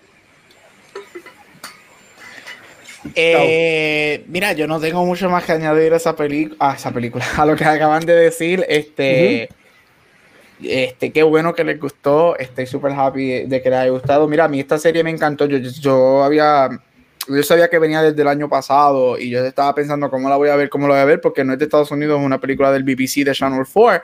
Y después, como en noviembre o diciembre, este HBO dice que compró los rights para distribuirla en, en Estados Unidos, porque no es una serie de HBO, sino que ellos cogieron los rights para distribuirla acá. Este, it premiered en, en, el BBC y yo estaba, Dios mío, que salga, que salga, que salga. Y cuando sale en HBO, este, me senté a verla, este, la, la vi de una sentada. Este, y yo creo que a la semana todavía estaba llorando. Este, es una, es una serie a, mí me encantó, obviamente me fascina, las actuaciones están espectaculares, el writing, esos últimos, a mí me encanta, obviamente son todos los episodios, pero episodio 3, 3 4 y 5, para ahí, para mí es que esa película, ahí es que la serie coge frum y se va como un roller coaster para arriba. Este es desafortunadamente es de estas series y de estas películas por la temática que al día de hoy todavía yo las encuentro tan relevante porque todavía hay muchos los gobiernos alrededor del, mundo todavía tienen mucho que pagar por los sins que ellos hicieron en los 80 y los 90 en la crisis de HIV AIDS. Mm. Este, y nosotros hemos visto mucho de Estados Unidos que nos han dado películas como Dallas Buyers Club, este, series con películas como The Normal Heart, series como Angels in America, que si no las han visto las recomiendo, las tres son buenísimas y te aseguro que te van a romper el corazón también y vas a llorar igual que esta. De hecho, Normal Heart y Angels in America, esas sí son de HBO, también están en HBO por si no las han visto. Este, y, y, los gobiernos todavía tienen que pagar mucho por ese, igual que todas las minoridades en este mundo, porque es que nosotros los seres humanos estamos cabrones. Black people have suffered, Asian people have suffered, Latinx people have suffered. The queer community sufrió muchísimo en los 80 y los 90 por la crisis de VIH-AIDS. A mí me fascina me fascina la escena que vemos a Margaret Thatcher de espalda cuando él le dice que le escupió en el, en el té. Este, ¿Le escupió? Que, que, que, él le escupe en el té. Que le mea, que le mea. Ah, que, le, mea. en el té. Sí. Este, y eso a mí me fascinó. ¿Qué? Sí. Eh, ah, es que ese fue que me por si acaso, para que sepa. Me fascina porque ah, Margaret Thatcher, el duro, Margaret Thatcher, este, esa mujer es el diablo, esa mujer fue el diablo, toda esa mujer es una de las políticas más odiadas en la historia del mundo. Ella es el equivalente de lo que fue Ronald Reagan en Estados Unidos, que Ronald Reagan en Estados Unidos nunca nunca hizo nada por VIH-AIDS y la primera vez que él oficialmente menciona la palabra VIH-AIDS es cuando Rock Hudson, el famoso actor que es portrayed en Hollywood, si se acuerdan de, la de él, este, fallece de, de, de HIV-AIDS en, la mitad de los 80. Ahí es cuando él primera vez menciona que había una crisis, porque nunca aceptó que había una crisis. Este, pero mira, el Shote, me gusta que el Shote nos, nos enseña la perspectiva de otro país que no es Estados Unidos. Este, me encanta el emotional punch que, que, que, usan para presentarnos la historia. A mí me encanta, para mí es un twist and turn lo que pasa en el episodio número 3. Este, Y me encanta que pasa lo que pasa con ese personaje en el episodio 3, porque yo creo que era es el, es el tipo de personaje que nos hace creer a nosotros que todo va a salir bien con él porque es el bueno. Y cuando digo bueno en comida, digo es el que he doesn't sleep around, es el que... El más inocente. El, inocente. y, y, le pasa lo que le pasa. Para mí eso es un twist que yo no veía venir y yo dije, wow, y a mí me voló la cabeza y ese episodio sí que me dejó sin agua en el cuerpo porque yo lo que hacía era llorar, llorar y llorar. Este, odio a la madre. Le quiero pegar como 10 tiros a la madre y hablaremos de eso ya mismo, pero la serie es única este, como dijo Van, es una, una, serie que no, la gente no, no, no cogió auge, no, no han visto, y ha sido critically received. Se espera que reciba muchas nominaciones a los Emmy, hopefully. Pero es como Promising Young Woman para mí. Mi meta es que mucha gente la vea. Se la estoy recomendando a mucha gente. Este, alguien es corta, son cinco episodios, o se deja ver rápido. Pero es de estas series que, que se tiene, para mí se tienen que ver. Mira, eh, dijo que ya le, le, escribió a Gabriel diciéndole que gracias por escoger esta serie. Este, yo le escribí un mensaje a Gabriel diciéndole te odio. Este, pero, pero mira, eh, Gabriel cuando nos menciona hace par de episodios atrás que quiere hablar de esta miniserie, él, él enseguida nos dice como que mira, es bien buena, pero o sea, van a llorar un montón. Este, como aquí he dicho millones de veces, yo pues este, yo, yo, yo tengo una, una, compañera de vida que tenemos una relación bien tóxica, que es la depresión, pues yo le piché a ver la película por eso mismo, para, para no caer en ese viaje. ¿Tú me entiendes? Para, para como que no coger el cantazo de, de cantazo, no, no diluirlo, por decirlo así. Este, yo la vi completa es por la noche. Y yo me terminé acostando hoy por la madrugada como a las 4 de la mañana, porque después que, saca, que terminé los cinco episodios, mi, mi, yo tenía un dolor de pecho, mi mente no paraba de dar vueltas.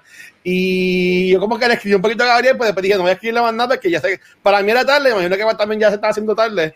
Este, y en verdad que ahí me encantó. Yo sé que aquí no va a tener un par de preguntas, pero en, en general um, las actuaciones increíbles y lo más que a mí me encanta cuando son actores que uno no conoce y te vuelan la cabeza. Sí. ¿Sabes? Wow, en verdad, wow. Este, si solamente Mortal Kombat hubiese sido así, pero nada, este, ah, eh, me, me, me, encantó los actores. Eh, me, me, encanta mucho más. Ay, qué lindo ese nene, afeitadito y flaco. Mira, este, yo, yo diría, es que estaba viendo el juego en individuo, estaba, estaba viendo acá las cámaras. Este, ya la vi, Gabriel. Este, um, Vanesti menciona algo muy importante y para esto dejárselo a, Vanesti. A mí lo que me gustó fue que obviamente está situado en, los, en los early 80s cuando empezó desafortunadamente el, el, el boom de, de, de, de los, del HIV AIDS. Por ahí me encanta como en los primeros episodios es como el, el, el lobo. Como que tú lo escuchas como que, como que susurros, tú sabes, como que no te lo ponen de frente, tú sabes lo que viene, porque obviamente has visto las promociones, o, tienes un amigo como Gabriel que ya te ha dicho, vas a llorar, pues tú qué vas a asumir, que estos se van a morir o algo así. Este, eh, pero ahí me gustó como ellos fueron planteando, este, eh, básicamente el villano de esta serie, que es, es, es SIDA, Um, y porque así fue en la vida real. Eso no llegó, eso no llegó de cantazo con, con Sainz, como que estoy aquí, ¿sabes? Eso llegó poco a poco y se fue entrando eh, este, en la humanidad. So, a mí ese detalle me encantó, como fue creeping up. Este, y hay una, nada, yo sé que van a preguntar de escena que nos guste, que yo tengo la mía bien, bien ready, pero no, nuevamente, como todos hemos dicho, eh, papi, bendición, espero que estés bien. Estamos hablando de East Side Scene, si no lo has visto, está en HBO Max, te sugiero que la veas con Iliana, en verdad que está muy buena, es una miniserie, cinco episodios, está de show. Eh, Gabriel, gracias por, por escogerla. Eh, como yo he dicho ya millones de veces, desde que hemos hecho este soft reboot, como, como le han llamado a, a cultura, yo entiendo que han, además de que Chiso y Gabriel son super awesome, también han traído este, distintos point of views y distintos gustos y, y hemos y gracias a eso nos hemos abierto las puertas a cubrir temas, películas, series que, no, que no aseguro nos hemos tocado en otro momento. So, en verdad que gracias por eso. Y en verdad que está cabroncísima. En verdad que véanla, van a llorar. Porque yo lloré con cojones y todavía me duele la cabeza un poquito de ayer, pero, pero en verdad que está muy buena. Está muy buena. Sí, y es como tú acabas de decir, Luis, eh, el AIDS se va convirtiendo como que en este cuco, el cuco de la serie, como que, y lo interesante de cómo se va desarrollando es que, y lo podemos hacer eh, paralelo a lo que fue la pandemia el año pasado, donde lo que había era un desconocimiento, o sea, cuando, nadie sabe ni cómo empezar a, a tomar acción este, como por ejemplo cuando empezó esto de la pandemia, que nadie sabía si usar guantes, si usar mascarilla, cuando todavía nada era por una orden ejecutiva, que tú mismo no sabías cómo tú protegerte de esto, porque ni el mismo gobierno sabía qué freaking hacer, nadie sabía y eso da hasta más miedo. Yo, yo creo que si AIDS es el cuco, pero el cuco mayor también es cuando el gobierno desconoce y empieza a implementar lo que eras, porque no sabe, ese es el miedo, el miedo de que tú te quedes aislado, encerrado sin tu ver a tus familiares, sin tu familia, que te tiren en un cuarto y tú no sabes ni lo que tienen, no te estén dando el proper tratamiento, que quizás la cura a veces es más mala que la enfermedad, tú sabes a, mí me, me, yo lloré muchas veces porque me, me da una tristeza tan enorme de pensar de las primeras personas que pasaron por esto, que, que como, o sea, como ellos mencionaron, te daba sida y era igual a muerte, ¿me entiendes? Sida, muerte. ¿Sabes? Que, que, tú sabes que te vas a morir, que no hay ningún tratamiento que quizás te pueda prolongar la vida para esos momentos, ¿me entiendes?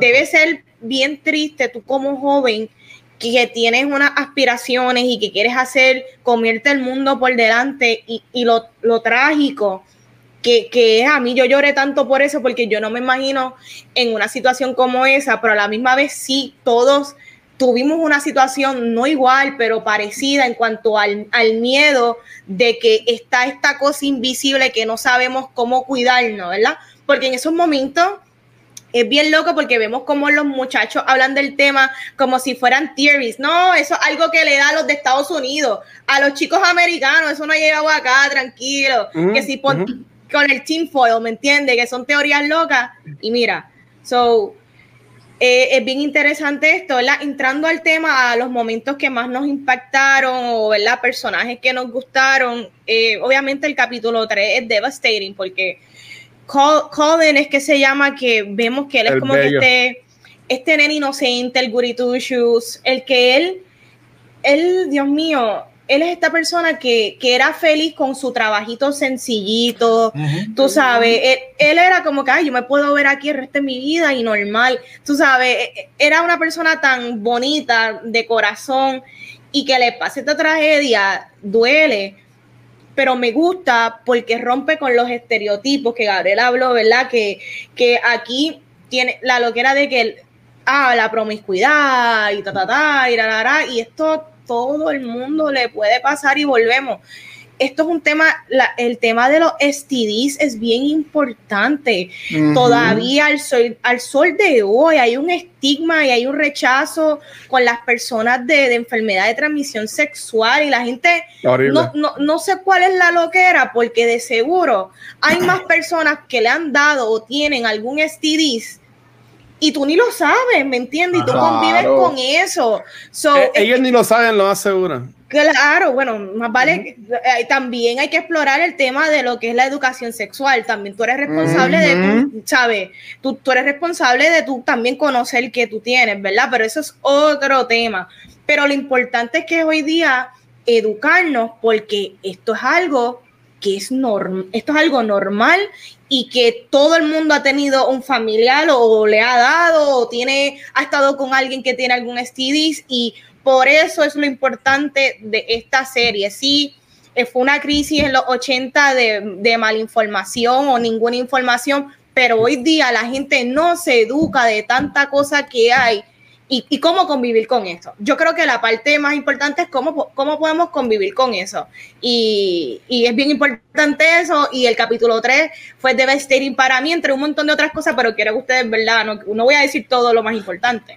Ustedes también cuéntenme qué les impactó, qué les gustó, bla, bla, bla. Sorry. Ah, no, brutal. nítido. Mira, en cuanto a eso, que tú dices, pues nada, lo de eso, como presentan que cuando el cuando todos se hacen la, la, prueba, que ahí tú ves todos los tipos de personalidades que a cualquiera le puede dar, que es la realidad, y como te presentan lo del gobierno, porque como dice Gabriel, o sea, eh, pasamos a Trump, pero a, lo mejor la gente no se acuerda, ¿verdad? Porque ya yo les doy la edad a casi toda la gente que está en esto. Pero Reagan fue peor que Trump porque eh, cuando llegó el HIV y el SIDA, ah, eso le da a la comunidad gay, pues mejor, así lo determinamos. En esa misma época de los 80 fue cuando hubo el boom del crack. La comunidad negra los determinamos. Después el HIV se pasó para la, para lo, lo juntaron con, con, la drogadicción. Ah, pues los pobres, ya, nos limpiamos a todos. Fíjate, por eso el gobierno tuvo en parte inacción que están ellos desamparados, porque sí, el COVID nos está dando y el, el, gobierno americano fue de los últimos en reaccionar, pero como se está afectando la economía, pues la vacuna aparece rapidito. este, el HIV se tardó un montón, que en eso, pues el tema estaba, está ahí latente, el peligro, como todos ellos son jóvenes, eh, de los momentos así que más me gustó, me gustó mucho, que fue como, lo, pareció como un musical, cuando Richie está explicando mientras está pasando su día, que eso es fake, que eso es de embuste. Fue bien cómico eso. Eso fue de, de los momentos más, más nítidos que me gustó. De, de, los personajes, pues este Ash, el que el, actor se llama Nathaniel, Curtis. Pues ese personaje me gustó un montón porque era el personaje como que más calmado, más cool, como que, que mantenía todo a todo el grupo. La paz. La paz entre todos ellos. Pero nada, en general, es que es la temática y como dije ahorita, el realismo de todos los personajes que tú te encariñas, encariñas con ellos, que mientras le está pasando lo que le está pasando a todo el mundo, pues tú sientes, tú sientes todo eso, inclusive hasta lo... Es que, es que mano, la serie no, no dejó nada sin cubrir porque cubren, cubren la gente empática, cubren la gente que no, que no, no quiere que no le pase nada a eso, pero tienen miedo y no se meten en eso. Cubren a la religión, porque las mamás que estaban con eso, que estaban bien ahí, ahí, ahí, porque la mamá de Colin, eh, Colin fue como que los papás normales que, dicen por qué esto pasó, pero aceptan al nene, entonces la mamá del protagonista, pues la que nunca lo aceptó hasta el final, que hizo lo, lo, que hizo horrible, que le negó a sus amigos los últimos momentos con él. Mano, que cubre todo y por eso, porque me gustan cuando esta serie es que no, yo, a mí no me gusta usar mucho la palabra preachy porque yo prefiero que algo sea preachy a que nos habla del tema. Pero esto es una serie que es pa, puesta ahí, eso fue lo que pasó y eso es lo que pasa. Y como dice Vanetti, esto es que esto trae mucha cola porque la, eh, todo tiene que ver la homofobia, las enfermedades venéreas y todo ese tema que sigue actual, porque la gente se cree que el HIV ya se acabó y eso sigue, lo que pasa que hay otras cosas. Pues, hermano, tiene que ver con machismo también, porque el machismo, homofobia, porque se jodan ellos. Eh, los hombres no quieren usar condón. Eh, hay muchos temas que se saca, pero básicamente la culpa es de nosotros, de los hombres como tal. Y es esa falta de empatía que, que yo siempre menciono, de ponerse en realidad los zapatos de los demás, aunque a ti no te esté pasando, pues la situación. Y eso fue. Sí. Este, mira, rapidito, yo creo que momentos que a mí me encantan, y voy a dejar el episodio 3 porque es mi favorito de todo, este, a mí me encanta el, clip súper rápido cuando vemos al gordo asqueroso jefe de, de Colin cuando lo arrestan en el baño por fin, por estar cruzando los baños, como que coge contigo, eso es lo que te merece.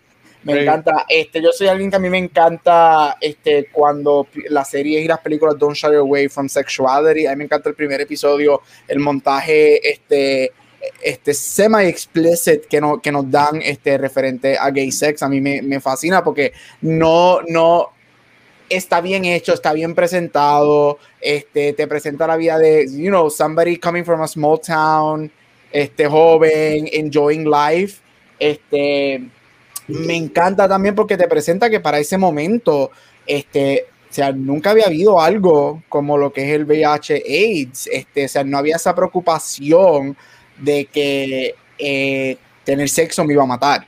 Este, Y obviamente esa es la mentalidad desde ese día, porque sabemos que el VIH no es solamente con sexo y cosas así, pero en ese momento, así es que comienza este, esta idea de lo que era, este, no había, espérate, estamos en los 80 saliendo de la, de la revolución sexual de los 70, todo el mundo era como que sexo todo lo que da, y la mujer era quitármelo y a quemar los bras y show our boobs, so, está en esa liberación, so, me encanta eso.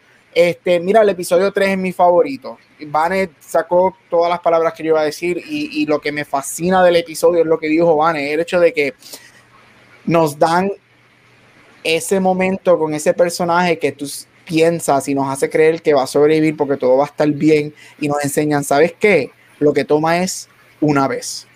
Eso es todo lo que toma. Exacto. Una vez. Tú puedes acostarte con una persona, que en el show lo que vemos que en toda tu una persona, en toda su vida él se acostó con una persona, con una persona y puedes acostarte con miles de personas. Y con una persona te da y con miles de personas no. A mí me fascinó eso, porque como dijo Vane, rompe el estigma de que, ah, si tú eres promiscuo es que te va a dar, ah, es que, que te lo mereces porque nadie te manda a estar sleeping around, ah, es que X, oye cosa, de que te rompe y te destruye el corazón, a mí me acabó, me acabó, me fascina el montaje final de ese episodio cuando él está en la cama y vemos a la señora entrar, que nos olvidamos de ella porque ya lo que sale en el primer episodio. A la mamá. Vemos el flashback de con quién es que él se está acostando y quién era la señora y tú te quedas como que yo me acuerdo estar en el sofá y yo me, me puse en el edge y yo no puede ser que fue con él.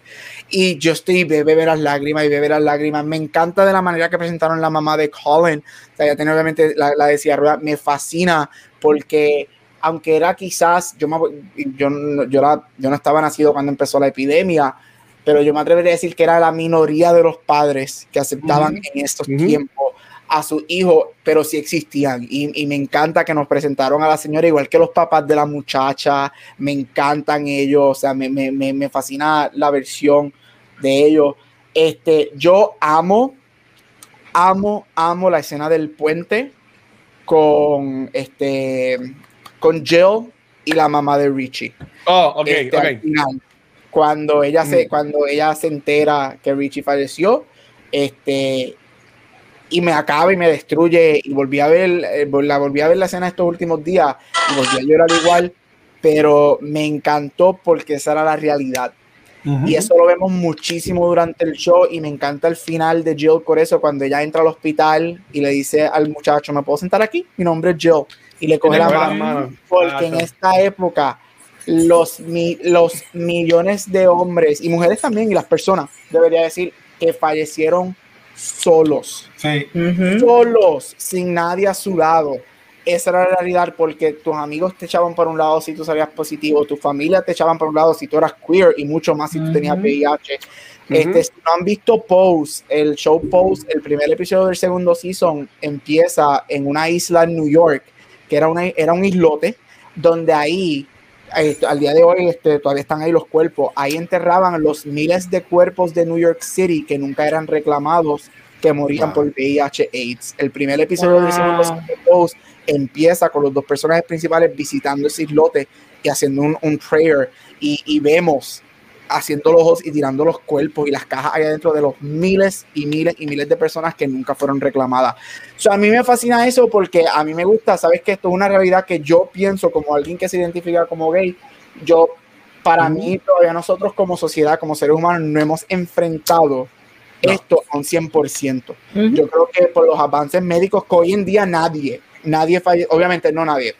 Si tú tienes los recursos este, hay, están las medicinas allá afuera y nadie tienes acceso, tienes acceso al medicamento, a medicamentos y a treatment, tú no falleces de VIH, o sea, tú no falleces de que tienes que cuidarlo, pero no, no es lo mismo de los 80.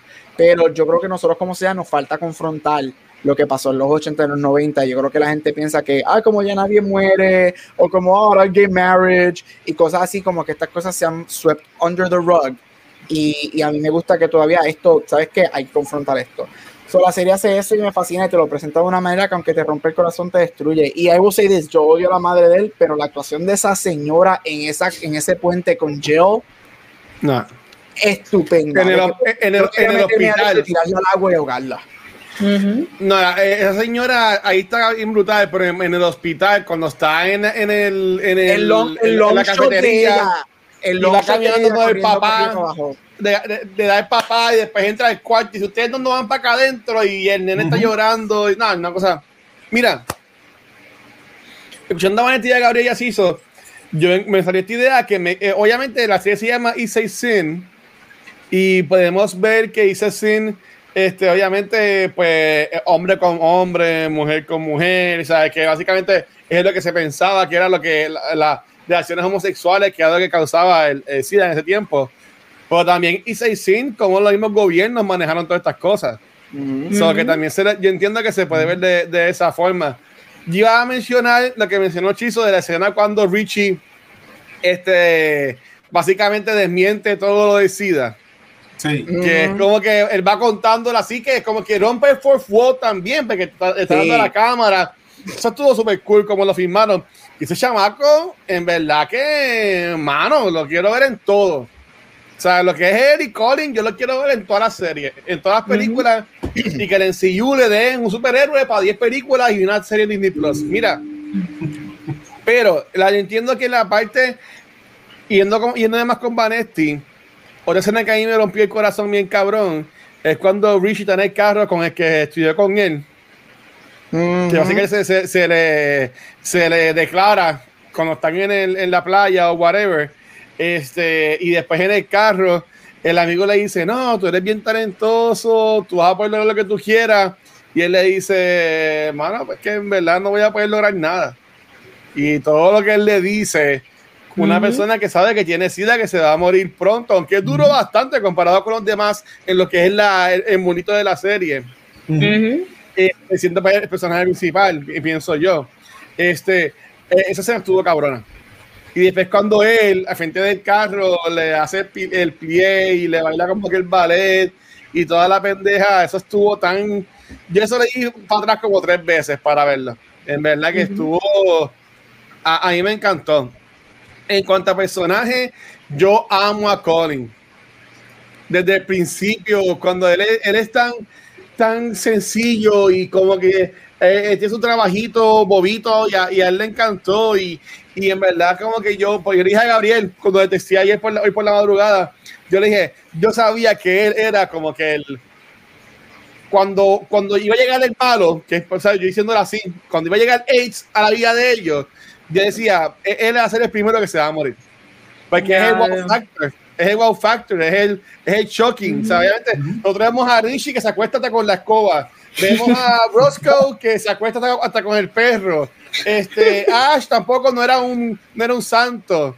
Pero obviamente a, ellos no le da. A Rishi podemos asumir que le da cuando se acuesta con el, con el último novio que tuvo. Con el actor.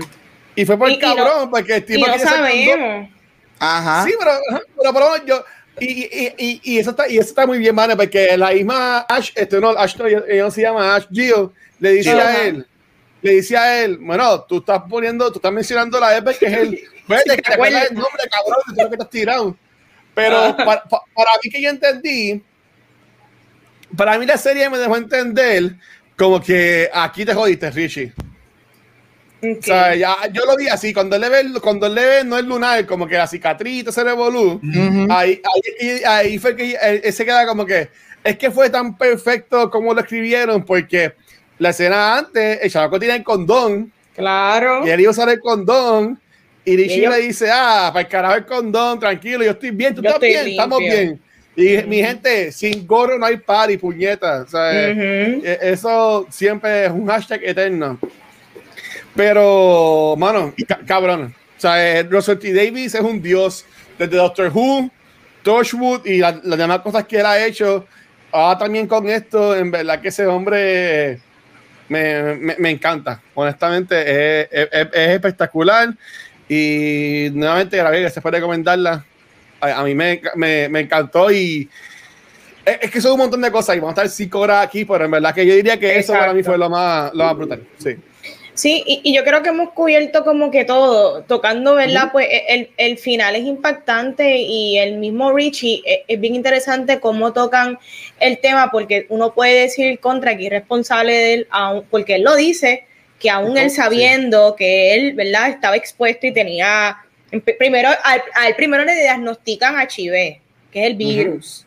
¿verdad? Y luego es que, pues mira, sí, pues tiene AIDS, que eso también mucha gente no sabe tú puedes tener el virus y no tener AIDS, ¿me entiendes? Exacto. Y tú puedes vivir con el virus. Ajá. Yo, mala mía, pero yo, yo entiendo que a él nunca le dicen él, eh, yo entendí, de nuevo era, era, bien tarde, me fue que no, no, estaba pendiente y también llorando y escribiendo con un par de personas diciéndole a todo el mundo, cabrón, tienes que ver estos, esta miniserie. para mí, cuando llevan para a recoger la, el examen, él no entra que le digan si lo, si lo tiene o, o no, y él sigue con su vida. Eh, y después cuando va con otro nombre, dicen, mira papi, tú tienes ya este AIDS. O sea, Exacto. Pero primero a él le ah, dicen que él tiene HIV. Que ahí oh, que tú ves que él, digo, yo me, yo me acuerdo de una escena que le dice, mencionan la palabra HIV, que él se vuelve como que loco y empieza a meterse que hay, hay, una escena, un montage donde él empieza a intentar diferentes cosas y él hasta llama, mira, eh, ¿qué se puede hacer si tú tienes HIV? Bla, bla, bla, y después creo que es cuando por fin te revelan que no, pues papi tiene AIDS, ¿me entiendes? Creo yo, a lo mejor me lo estoy inventando, a lo mejor, pero por mi madre, que yo vi una escena que primero. Y eso está que, que, ellos van, que ellos van a, que hay una escena que él está hasta en una casa donde creo que en el orín, porque decían que eso también te uh, purificaba. No, el battery, el battery acid. Ah, el battery acid, el battery Ay, Dios mío. Qué, qué horrible, ¿sabes? Él no, sabe, no sabe, no sabe, no sabe, como cuando Trump dijo que la gente se metiera en detergente, ¿entiendes? De, de, la pecera y se murió. Lo que era, lo, lo que era definitivamente, pero sí tocando eh, eh, el final en cuanto cada cual pues maneja las cosas, a veces uno dice, Dios mío, como personas que quizás saben lo que tienen y porque siguen acostándose con personas, mira, cada cual maneja las situaciones tristemente bien distintas, ¿verdad? Uno no sabe cómo uno reaccionaría. Hay personas que dicen, pues si a lo mejor, si esto es una enfermedad que dicen que todos los de mi comunidad lo tienen, pues ya todo el mundo lo va a tener, ¿me entiendes? O sea, la, ignorancia, la ignorancia, pues en algún momento it's gonna catch up to todo el mundo, pues yo sigo por aquí responsable, tú sabes, y el hecho de, ya al final tú ver que él está dispuesto a lo que sea, cualquier tratamiento, porque él no quiere morir, ¿me entiendes? Eh, eh, eh, es, también otro tipo de tragedia y me, impactó un montón el final, lo de la mamá. Yo siento que también la mamá es parte víctima de sociedad, también yo, yo tampoco la hago la más villana de la historia, si es una persona super flawed. Eh, eh, es una persona super flawed que hasta se la vacilan en muchas escenas. Diablo, en verdad tú no sabes que Richie, tú sabes, era queer, como que, really, es tu hijo y tú nunca como que lo, lo, viste, pero yo siento que también ella, víctima de, la sociedad, de la situación, yo creo que ya al final ella siente que quizás nunca tuvo a Richie durante tantos años, que ella sintió que ya tenía que como que compensar todo ese tiempo y lo que y, lo apretó tanto y lo asfixió porque ya como que todo lo que hice mal lo hice ahora peor de alguna manera.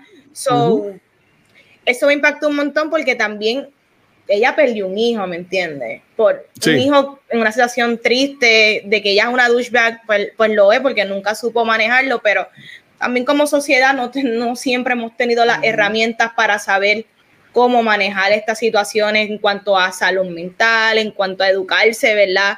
En cuanto a diversidad. So, yo creo que todo el mundo es una víctima de las diferentes situaciones y no hay un villano, el, villano es la falta de educación y la falta de información para mí, es mm. el villano de esta historia. ¿Verdad? Tocando el final, chicos, ¿qué les parece el final? ¿Les gustó o no les gustó? Obviamente les gustó. Mm. Sí, no, sí, este, eso que tú dices, porque te presentan todo las diferentes, ¿verdad? Las diferentes formas de pensar.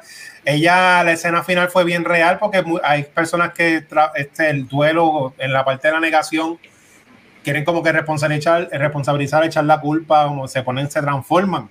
Y eso, y te digo, o sea, te vuelvo y te digo, yo me acuerdo de esa época, eso que le dice la, la otra señora, que si tú no te diste cuenta, sí, no se daban cuenta porque están en la religión, eh, por eso es que lo, lo, que pasa ahora, las, las, la ¿cómo decir? La, de, conversión. de conversión, que son un nombre bien, un eufemismo bien brutal de, de tortura.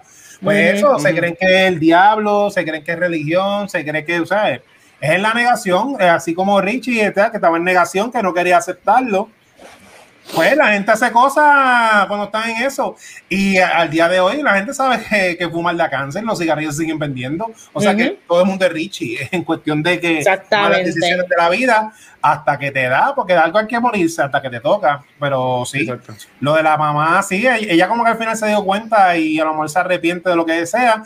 Y así tienen que haber muchos padres que, pues, como tú dices, por las circunstancias de, la religión y del gobierno. Es que como eh, en la línea que dice eh, la, muchacha eh, a ella al final, Jill, que le dice, mire, llegó el virus perfecto para darle la razón a tu religión. Eso fue. eso fue lo, que pasó y eso llega hasta ahora. O sea, la iglesia todavía tiene un poder bien brutal de, la opinión pública, de, de todos estos problemas que, que están pasando desde el tema del aborto, temas de todo. O sea, es que ya la culpa es de la religión y del gobierno, de esos dos. Mira, a mí me encanta el final, es justo y necesario. De que te destruye y te rompe el corazón y te vas a llorar como una Magdalena, claro que sí, pero es justo y necesario porque es real, es la realidad, es lo que pasaba en esos tiempos. Este, a mí me encanta el ultimate takedown que Jill le hace a la madre y y, hace, obviamente no sabemos qué, este, qué sucede luego de ella con su, o sea, con la mamá, que, que, que, ella sale pensando, pero en ese momento, de la manera que termina, con ese takedown que ella le da y, y, la cara de la madre cuando ella le dice lo que le dice, para mm. mí, para mí, como alguien que lo está viendo y como alguien que conoce mucha gente que ha sido the zone for their parents todavía al día de hoy, es como que, yes, yo quiero que tú como madre te quedes con esa espinita el resto de tu vida y sufras y sufras. yo, yo para mí, a mí me, lo digo desde ahora y está en récord, me da satisfacción de la manera que ella termina con ese pensamiento, lo que para mí es gonna haunt her forever. Y que ella va a sufrir con eso. Este, porque yo no soy padre, yo no soy padre y yo sí me crié súper católico, desafortunadamente. Este, so yo, yo, o sea, yo he tenido que trabajar hard para que mi familia, y estoy bien bendecido, porque mi familia, yo no la cambiaría por nada, yo soy una de las pocas personas que estoy bien claro que estoy bien bendecido, este, pero no siempre era así. Y, y yo no puedo, yo no soy padre, quizás en algún momento lo sea, pero yo todavía no entiendo cómo un padre, no importa qué sea la circunstancia, a veces trata de qué manera tratan a sus hijos, pero eso, eso es otro podcast, otra conversación. Pero se me hace difícil ver cómo algunos padres tratan a sus hijos por X o Y razón, aunque sean sus hijos. Este, me encanta el final, me encanta esa última escena cuando están todos este, having dinner y, celebrando la vida de, de, ellos. Este, Me encanta ese montaje, me encanta el montaje de que están celebrando y de momento este, este muchacho se me olvida el nombre, que es precioso, ese, ese, ese nene indio precioso. Este, Ash empieza a llorar y los papás y llega la mamá. O sea, a mí me, me, encanta ese montaje. Este, y again, me encanta el final de Joe en el hospital.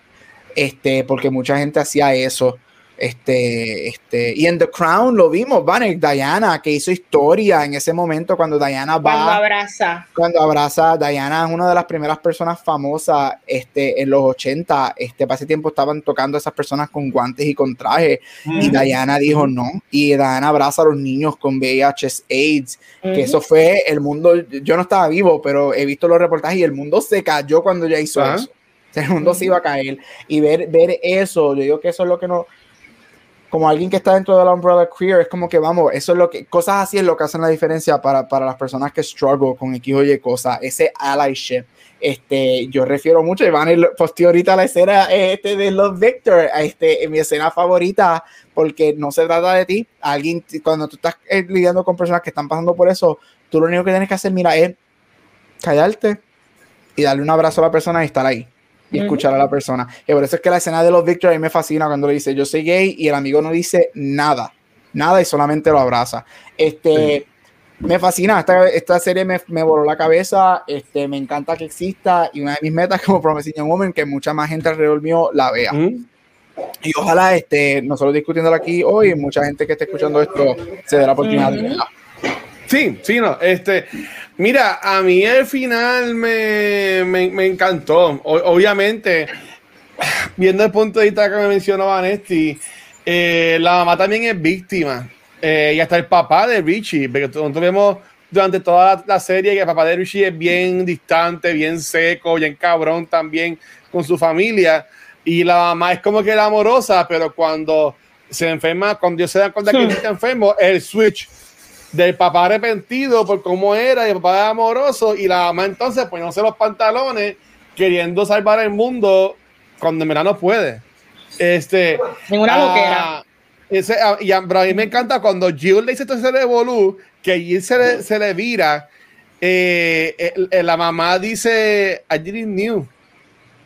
O sea, le dice como que bien bajito, como que para ella, como que no sabía, o sea, que, que también es, es, es, es, este, la palabra se me escapa, pero básicamente, y nosotros no somos padres, ninguno de los cuatro aquí, este, pero maybe pues los papás no le dieron esa, esa confianza a Richie a él decirlo.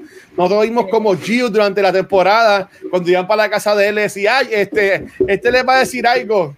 Y él siempre decía otra cosa y pichaba o lo que sea, pensando que Gio era novia de él, cuando ella decía, mira, no es mi novia. Y me piden que son ciegos, es que veis para nosotros es más obvio ver esas cosas porque ya estamos acostumbrados a este mundo. Pero estos padres, tipo los 80, e, e, ese eran los tiempos que ellos estaban viviendo, ¿sabes? Ellos eran, estaban oblivious a todo esto. este, y yo, y yo lo, yo lo puedo ver, pero como dijeron ese takedown que Jill le hace la figura 4 y le, le dice un montón de cosas que la mató. Eh, está cabrón. Me gusta que cuando llegan a lo, al BB está la hermana de Richie con, con Roscoe. ¿Sabes? Que ese detalle por lo menos porque la hermana también era media bicha. Este, pero, pero me, me, gustó. Este, pero ya, en, verdad que estuvo cabrón. Este, jode, pero tiene que hacerlo. Obviamente, cuando, cuando se acaba la serie y sale la canción de Everybody Hurts, que después yo vi que sale el nombre del capítulo.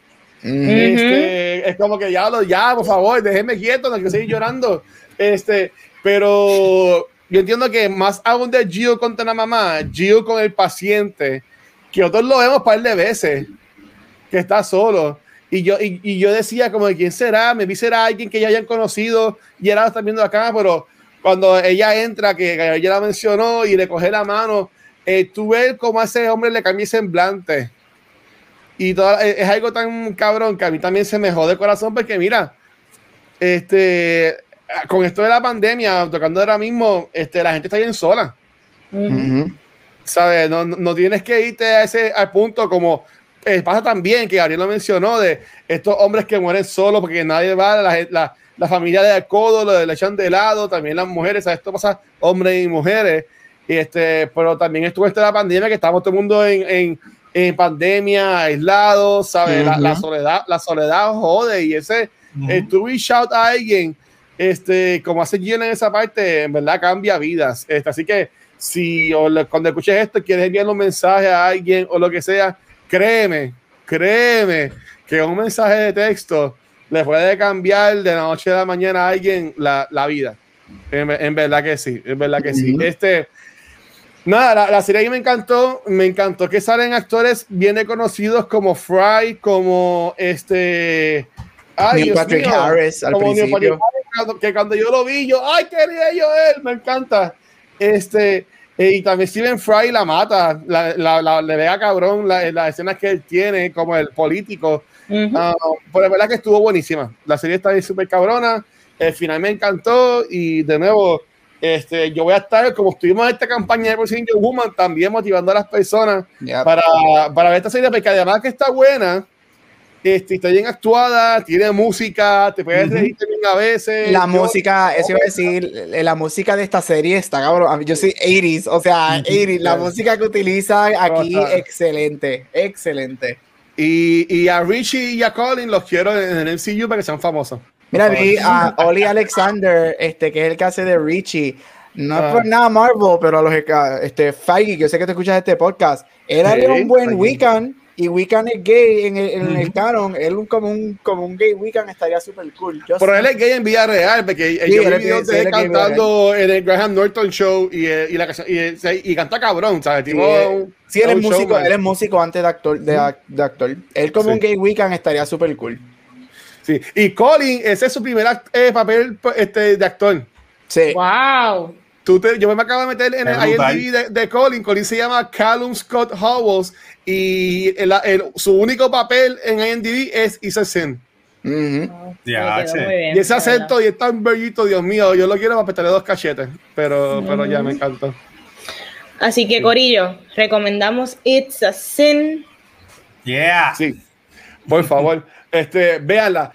Así que, nada, vámonos entonces, porque no el episodio, este, vamos a, terminar e irnos. Lo hago así porque ya, ya, sé que estamos corriendo un poco largo y también es, más tarde para también dar, darnos break a, todos. Este, um, quiero decir unas cosas, pero primero, este, chicos, y la reina de geek en Puerto Rico y Latinoamérica y el mundo, Vanesti, dirá, dímelo, Aldros, este, tal vez bien por ahí, y ahorita, este, ¿dónde los pueden conseguir? Dímelo, Vanes.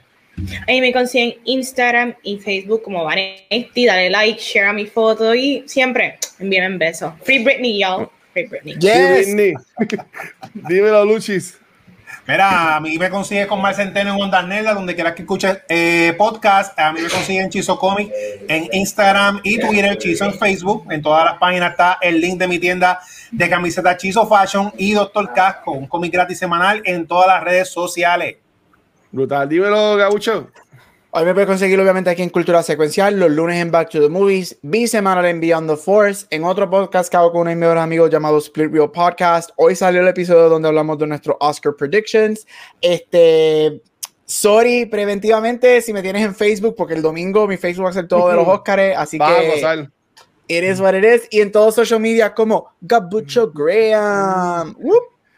Mira, yo considero me en cualquier red social y mira, yo conozco a Ariel hace más de 10 años y créeme que uno goza la noche de los Oscars con el feed, gracias, gracias a él. Este, Corio Neante, gracias por todo el apoyo. Para que sepan, nuestros próximos episodios van a ser, el 154 va a ser Falcon and Winter Soldier, después vamos a hablar de Mortal Kombat y el 156 va a ser de Invincible. Así que, Corillo, vean Invincible, por favor. Vean ese primer episodio. Y aunque no te encante, vea hasta el final. Porque yo entiendo que te, cuando veas el final de Invincible, el primer episodio, te vas a juquear y, vas, y entiendo que vas a querer seguir viéndolo. Y Corillo, hoy salió, recuerden, Mortal Kombat en HBO Max, en los cines. Eh, vayan a ver esta película, pero si la ves en el cine, yo entiendo que es mejor porque vas a tener mejor sonido puedes también disfrutar de cómo accionan las personas y más importante aún, también apoyas al cine, el comercio de cine en Puerto Rico y en Estados Unidos, pero Corillo, en Estados Unidos están cerrando muchos cines que eran landmarks, que es súper famosos, que por esto de la pandemia se han perdido. So, si tú puedes darte un granito de arena para ir al cine, eh, ve, ve, nosotros que vamos mucho, este, yo que veo muchos screenings, y siempre compro popcorn, siempre compro el queso de Nacho, eh, este, y eso sabe que hay, que apoyar, porque cuando en cinco años todo vuelva a la normalidad, vamos a querer ir al cine, vamos a querer hacer un montón de cosas que tenemos que ir apoyando poco a poco para que ya sobrevivan toda esta pandemia. So, nada, nos vemos la semana que viene con ese episodio eh, y nada, los queremos. Gracias por todo. Happy weekend. Vale, llévate esto. Corillo, hasta aquí otro episodio fabuloso de Cultura Secuencial. Nos vemos la semana que viene en vivo en Twitch. Bye. Ya, mi gente, gracias.